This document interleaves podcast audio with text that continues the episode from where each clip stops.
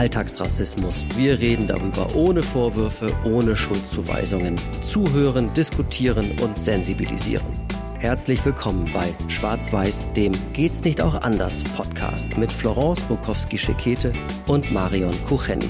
Präsentiert von der SRH Berufsbildungswerk Neckargemünd GmbH und der Haas Mediengruppe. Ja, es geht auch anders. Wie, das zeigen wir in unserem Podcast. Wir, das sind Florence Prokowski-Schekete und Marion Kucheni und wir sprechen über jede Form von Alltagsrassismus und Diskriminierung. Aber, und das ist ganz wichtig, in großem gegenseitigem Respekt und mit großer Offenheit, denn wir möchten, dass wir am Ende wissen, wie wir es eben besser und anders machen können. Dabei ist das Thema Rassismus nicht das einzige Thema, das äh, mit Diskriminierung zu tun hat, sondern es gibt auch ganz viele andere Felder, auf denen wir das leider immer noch erleben müssen. Und äh, dazu haben wir uns heute einen Gast eingeladen, liebe Florence, den du jetzt vorstellen wirst. Ganz genau. Vielen Dank, liebe Marion. Ja, wir haben heute einen Gast, das ist die Christiane Herpel. Und wer ist Christiane Herpel? Christiane Herpel arbeitet seit 20 Jahren in der SRH Berufsbildungswerk Neckargemünd GmbH. Und ja, und sie leitet den Bereich der Arbeitsintegration. Liebe Frau Herpel, ich freue mich sehr, dass Sie da sind. Herzlichen Dank für Ihre Einladung zum Gespräch, Frau Prokowski-Schikete. Sehr, sehr gerne. Wir freuen uns. Ja, das SRH Berufsbildungswerk ist ein spezialisiertes Bildungsunternehmen für junge Menschen mit Behinderung. Frau Herpel, das Wort Behinderung, da zucke ich immer ein bisschen zusammen. Es wird oftmals flapsig und ähm, ja manchmal auch unter den jungen Leuten abwertend benutzt. Ich weiß nicht, wie geht es Ihnen damit und wie geht es den jungen Leuten, mit denen Sie vor Ort arbeiten? Also das ist, glaube ich, sehr unterschiedlich. Für mich ist der Begriff Behinderung und auch was dahinter steht, Teil äh, meines Lebens geworden und damit eine Selbstverständlichkeit geworden und gehört einfach zum Lebensalltag dazu.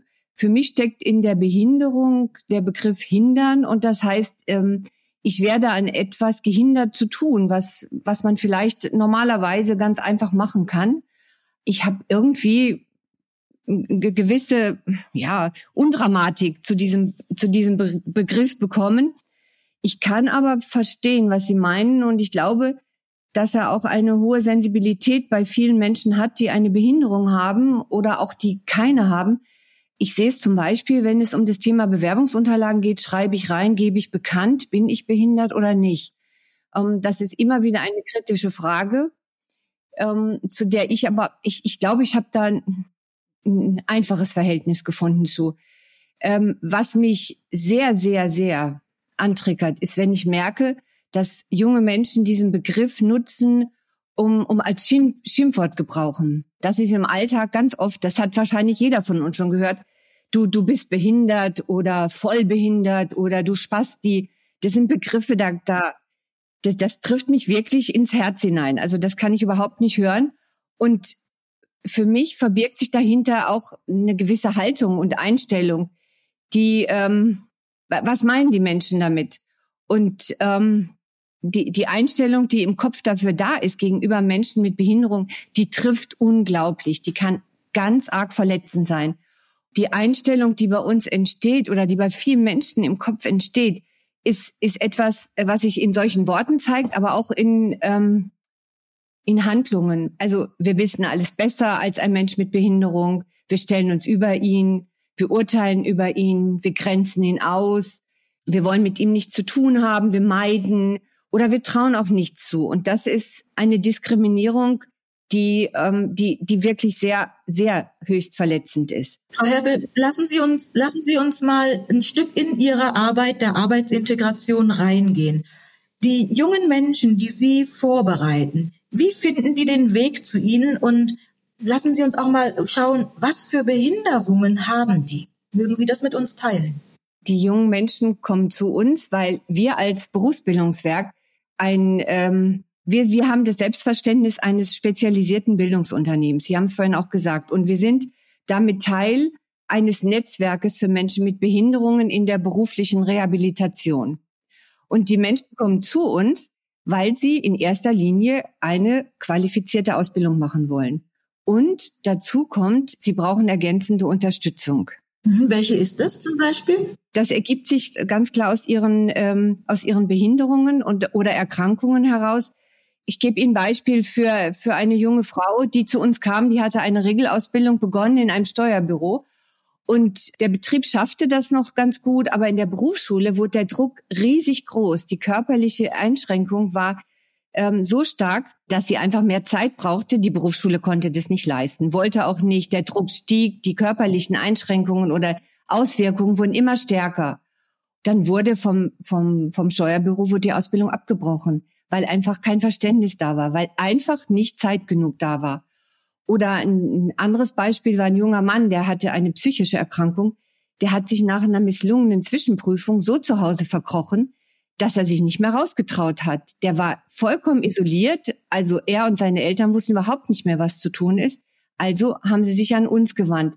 Das heißt, diese Mischung aus, wir geben eine, eine qualifizierte Ausbildung als Grundstock für ihr späteres Leben mit, genauso wie all die Komponenten, die sie dazu brauchen, um später dieses Leben auch selbstbestimmt zu führen. Und das ist ein riesiges Selbstvertrauen, was wir ihnen mitgeben wollen, damit sie gewappnet sind. Also das heißt, es geht von der Situation der Fürsorge eher in die Situation der Rechte und der Teilhabe? Ja, das ist schon ein spannender Begriff. Da, da, wenn ich das höre, denke ich, da können wir eine eigene Podcast-Reihe für, für auflegen, weil das so allumfassend ist. Ja, die Fürsorge, die mal da war, die spüren wir schon auch alle noch in uns. Wir sind alle hier in diesem, in diesem Bereich tätig, weil wir gerne ähm, den, die Begleitung äh, anbieten. Aber wir haben genauso diesen, äh, diesen Respekt vor den Menschen, dass sie selber ihr Leben in die Hand nehmen sollen und wollen auch. Und das ist, treibt uns auch an, diese Mischung, diese, diesen Grad zu gehen, weil wenn Sie sagen, Recht auf, auf Teilhabe, das zuckt auch in mir da ein bisschen, weil das Recht ist da, aber wie wird's gelebt? Das hängt immer davon ab, wie wir Menschen das dann gemeinsam mit den, mit den jungen Auszubildenden leben. Und das ist der Rahmen. Und da bin ich also vollkommen stehe ich dahinter, ja. So viel geben, aber nicht zu viel, sondern gerecht unterstützen, dass sie wirklich teilhaben können, weil die Brücke, die wir ja bilden, ist, die Ausbildung ist da nach der Schule und dann kommt aber doch das ganze Leben, das haben sie noch vor, vor sich, wie, wie wir alle. Und das wollen sie gestalten. Und da sehe ich uns auch als sehr wertvoll, dieses Sprungbrett zu sein in diese Selbstständigkeit hinein. Können Sie uns ganz konkrete Beispiele geben? Wie genau und womit unterstützen Sie die jungen Menschen, dass sie dann diesen Sprung in die Arbeitswelt schaffen? Sie kennen unser Haus ein bisschen. Wir arbeiten sehr interdisziplinär zusammen, verschiedene Fachbereiche, die Ausbildung, Schule, Medizin, Therapie, Sozialpädagogik und letztendlich mein Bereich der Arbeitsintegration. Wir arbeiten verzahnt miteinander, um die Ziele für die Teilnehmenden, für die Auszubildenden zu erreichen. Und in der heißen Phase, der Jobsuche, der Bewerbung, wenn es dann darum geht, genau diesen Absprung dann von uns in die Arbeitswelt zu schaffen, der wird von unserem Bereich aus mit, äh, mit viel individuellen Coachings und Trainings äh, begleitet. Da geht es wirklich ganz klar um die, die zielgerichtete Bewerbung und Integration in ein Arbeitsverhältnis. Worauf ich, ähm, ich und ich, ich denke unser ganzes Haus, unsere Organisation sehr stolz drauf sein können und auch sind, ist unser, unser Engagement seit Jahren in die Region hinein, in die, in das Netzwerk mit, mit Unternehmen, was wir, ähm, was wir betrieben haben und gefördert haben. Wir haben eigene Firmenkundenbetreuer, die dafür zuständig sind, bei den Firmen ähm, Sympathie für uns und unser Unternehmen und unsere Auszubildenden zu schaffen. Und mehr noch hinaus, die Betriebe kennen unsere Qualität der Ausbildung und unserer Auszubildenden und bieten uns äh, Praktika an und auch Platzierungen für einen Job. Und diese Mischung aus individuellem Ansatz und dieser Netzwerkbetreuung äh, von Firmen bietet eine wirklich richtig gute Plattform, für eine Arbeitsmarktintegration. Die, die, was für mich noch dabei äh, wirklich wichtig ist, ist, dass durch diese, diese Kooperationen wächst das Vertrauen zueinander und das reduziert sehr stark Vorurteile und Vorbehalte in den Unternehmen. Schon im Vorfeld, in der Zusammenarbeit, weil wir sehr offen miteinander reden und auch offen über Unterstützungsbedarfe sprechen, über notwendige Rücksichten, über, ähm, über Teamintegration, über Arbeitsplatzanpassungen und das alles wirklich äh, in, in hoher Offenheit, damit der Betrieb weiß, worauf er sich einstellen muss und der Auszubildende sich gut aufgehoben fühlen kann. Und das ist für mich immer äh, ein, ein, ein Riesenvertrauensvorsprung, den wir damit schaffen. Jetzt hätte ich noch mal, ich hätte noch mal eine Frage. Ähm, ich kann mir das jetzt gut vorstellen, wenn jetzt jemand im Rollstuhl sitzt und äh, kein Fußgänger ist, dass der Arbeitsplatz so eingerichtet werden muss, dass der Rollstuhl eben ähm, ja in dieses Büro kommt, ja, also dass es zugänglich ist. Es gibt ja aber auch Behinderungen, die äh, gar nicht so sichtbar sind. Psychische Behinderungen zum Beispiel. Ähm, ja, das kann auch eine Hörbeeinträchtigung sein, eine Sehbeeinträchtigung. Wie sind da die Unterstützungen von den Firmen? Also fangen wir jetzt mal bei der psychischen Behinderung zum Beispiel an. Was macht eine Firma da, um einen jungen Menschen trotzdem zu integrieren? Die psychische Erkrankung ist sicher ähm, eines der, der schwierigeren Bereiche, weil sie nicht sichtbar ist, wie Sie, wie Sie sagen. Wobei auch das nicht pauschal, man kann das nicht pauschal sagen. Es kommt immer auf die individuelle Situation eines jungen Menschen an. Ja, ob Autismus zählt genauso dazu wie Borderline, äh, wie Depression. Also äh, auch das ist sehr, sehr vielfältig. Und aus meiner Erfahrung zählen die beiden Faktoren Zeit und Beziehung sehr viel. Das heißt, äh, wenn ein, ein Unternehmen Zeit hat, einen Menschen kennenzulernen, Beziehung aufzubauen, Verantwortung übernimmt, dann ist eine Platzierung viel, viel leichter und, im, ähm, und viel erfolgreicher. Und wenn über die Zeit hinaus eine Arbeitsanpassung oder auch ein Jobcoaching im Hintergrund steht, ja, für den Fall, dass es Krisen gibt, da kann man, äh, also äh, es gibt die Möglichkeit, sich auszusprechen, ein, ein individuelles Coaching in Anspruch zu nehmen oder auch eine Supervision, dann, dann funktioniert das in der Regel richtig gut. Wichtig und richtig ist dabei aber auch ganz klar zu sagen, dass ein Unternehmen Arbeitsleistung fordert von einem jungen Menschen. Die muss gegeben sein. Also wir, wir sprechen hier, äh, wenn, es, wenn wir von unseren Absolventen sprechen, sprechen wir von Leistungsträgern, die eine gute Ausbildung haben. Und da hat der und das Unternehmen auch Anspruch auf Arbeitsleistung. Und ich finde auch, es ist wichtig, weil nur der junge Mensch sich auch darüber definieren kann, kann sagen, ja, ich bin hier nicht geduldet, weil, ja, aufgrund meiner Behinderung schafft man was. Nein, er hat eine gleichberechtigte, einen gleichberechtigten Wert wie die anderen Kolleginnen und Kollegen auch. Und der definiert sich einfach ein Stück über seine Leistung und seinen Beitrag zu der gesamten Arbeitsaufgabe. Jetzt gibt es ja noch immer Firmen, ähm, und klären Sie mich auf, ob es diese Möglichkeit noch immer gibt, dass man sich ähm, freikaufen kann. Also es gibt Firmen, die sagen, na, ehe ich also jemanden nehme mit einer Einschränkung, zahle ich lieber eine gewisse Summe und dann mache ich das nicht. Nimmt das ab mit der Zeit oder wie erleben Sie das? Also ich glaube, ein Stück spielt uns jetzt auch der Fachkräftemangel. Ähm, gibt uns große Chancen. Also wir, wir haben einen guten Eindruck, also äh, dass ein gutes Gefühl und auch die Zahlen zeigen, dass sich unsere Integrationen wirklich lohnen, dass die, die Kooperationen sich lohnen, dass Betriebe ähm, Jugendlichen, die bei uns eine Ausbildung gemacht haben, eine Chance geben. Ja, die Ausgleichsabgabe ist sicher ein Teil des Freikaufens, aber ähm, ich habe, ich kann Ihnen keine Zahlen präsentieren, aber der Eindruck unserer Zusammenarbeit ist der, dass in unserem Bereich die Kooperationserfolge steigen. Vielleicht in, in anderen Behinderungsarten, ähm, die wir nicht ab, abbilden, kann, kann das der Fall sein. Aber ich würde es jetzt nicht. Ähm also es ist nicht so, dass es steigt, dieses sich rauskaufen, sondern möglicherweise eher, dass es weniger wird. Die Ausgleichsabgabe wird ja gezahlt ähm, und, und wird verteilt dann oder wird, geht, fließt ja zurück über Förderung am Arbeitsplatz. Also worüber dann Arbeitsverhältnisse, die von, man sagte so, ja, die, wo die Leistung der, der, der Mitarbeiter nicht ganz so hundertprozentig sind, ein Stück mitfinanziert werden, ja. Was ja manchmal auch die Attraktivität für Arbeitgeber erhöht, zu sagen, okay, ne, ich erprobe über zwei Jahre mit einem gewissen ähm, ähm, Entgeltzuschuss eine, ein, ein Arbeitsverhältnis und ähm, übertrage das dann in eine unbefristete Beschäftigung, wenn es erfolgreich verläuft. Kann auch ein guter Anreiz sein.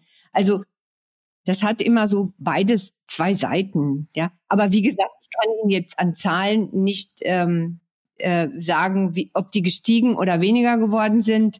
Von meiner, von meiner Sicht aus haben wir wirklich gute Erfolge in der Integration und in der Jobvermittlung unserer Absolventen. Wunderbar, Dankeschön. Ja, ähm, Sie sind ja nicht nur bei der SRH Berufsbildungswerk als Leitung der Arbeitsintegration tätig. Sie haben auf diese ganze Thematik ja auch einen sehr persönlichen Innenblick. Das haben Sie mir erzählt, ähm, weil Ihre Tochter mit einer Behinderung auf die Welt gekommen ist. Und Sie haben sich vor 20 Jahren gesagt, die jungen Menschen haben genauso ein Recht, wegzugehen, auszugehen, Freizeit zu haben, wie, wie andere junge Menschen ohne eine Einschränkung auch. Und aus dem Grund haben sie eine Jugendgruppe gebildet, ich und du. Und diese Jugendgruppe, so haben sie mir erzählt, ähm, fungiert unter dem Dach der Elterninitiative Rhein-Neckar. Was genau war damals Ihr Beweggrund zu sagen, wir gründen diese Jugendgruppe und warum arbeiten Sie noch immer damit? Also Beweggrund war damals, dass ähm, die Teilhabe im, im gesellschaftlichen Bereich auch unabhängig ähm, von Eltern erfolgen sollte. Die Teilhabe von Behinderten oder von Menschen mit Behinderung umfasst ja nicht nur den Beruf. Ja, das ist ein Teil, aber es geht ja die Wünsche unserer Auszubildenden oder aller Menschen, egal ob mit oder ohne Behinderung.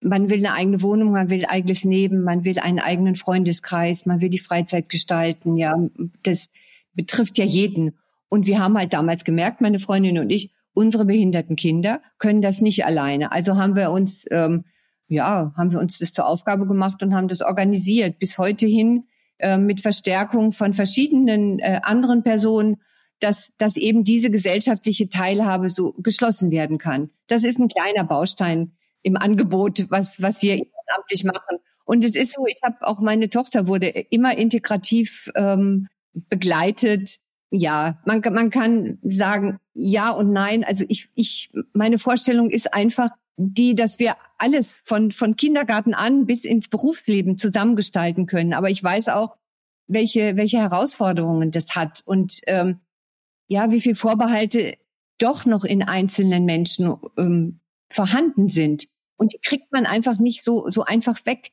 Das braucht Training und, und ich glaube einfach, wir brauchen dafür unheimlich viel Übung und viel Plattform, wo wir uns treffen, wo wir miteinander sind. Und das ist auch hier im, im Haus ist es ja der Fall. Hier sind so viele Menschen miteinander und wir können jeden Tag üben und voneinander lernen. Ja, ich hatte heute nur ein Erlebnis, ja, wie, wie das so ist. Die vorbehaltenen jungen Menschen im Rollstuhl fällt was hin.